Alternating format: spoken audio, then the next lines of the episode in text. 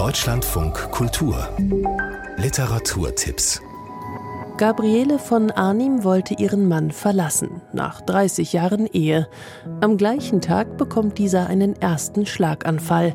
Zehn Jahre lang, bis zu seinem Tod, bleibt Gabriele von Arnim an der Seite ihres schwerkranken, pflegebedürftigen Mannes. Über plötzliche Abhängigkeit, Verzweiflung und Innigkeit schreibt sie in ihrem Buch Das Leben ist ein vorübergehender Zustand. Es war für mich auch selber interessant, als ich die Tagebücher wieder gelesen habe, bevor ich das Buch geschrieben habe, weil da stand der Satz, Liebe muss sein. Und ich bin so ein bisschen gestolpert, als ich das nach mehreren Jahren dann wieder las und habe aber sofort wieder gewusst, was ich meinte. Denn ähm, man kann nicht jemanden salben und pflegen und trösten, wenn man gleichzeitig immer denkt, dich will ich eigentlich gar nicht. Das Leben ist ein vorübergehender Zustand. Gabriele von Arnim liest heute Abend im Kulturzentrum Marstall am Schloss in Ahrensburg. Orhan Pamuk bedarf keiner weiteren Vorstellung.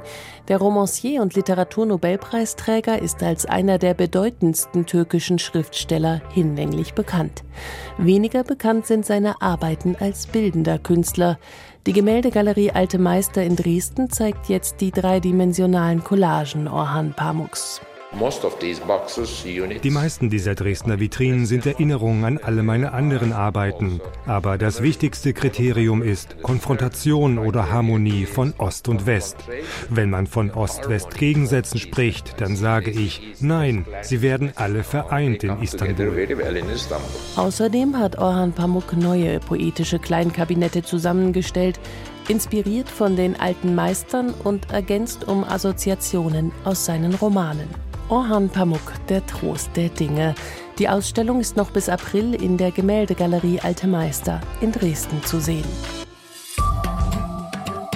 Philippe Bessons Bestseller Hör auf zu lügen beruht auf die Jugenderinnerungen des Autors. Jetzt ist er im Kino zu sehen. Monsieur Belcourt? Hatten Sie eine gute Anfahrt? Ja. Nach 35 Jahren kommt der erfolgreiche Schriftsteller Stéphane Belcourt zurück in seine provinzielle Heimatstadt.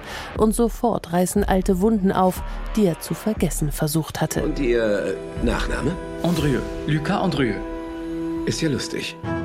Denn ich kannte früher einen Thomas Andrieux in der Schule. Mit 17 ist der hochbegabte Stefan ein Außenseiter und verblüfft, als der charismatische Winzersohn Thomas seine Gefühle für ihn erwidert. Ihre Liebe halten die beiden geheim, ein Leben lang. Hör auf zu lügen. Die Filmadaption des Bestsellerromans von Philippe Besson ist jetzt im Kino zu sehen. Alles, was er mir hinterlassen hat, sind Fragen.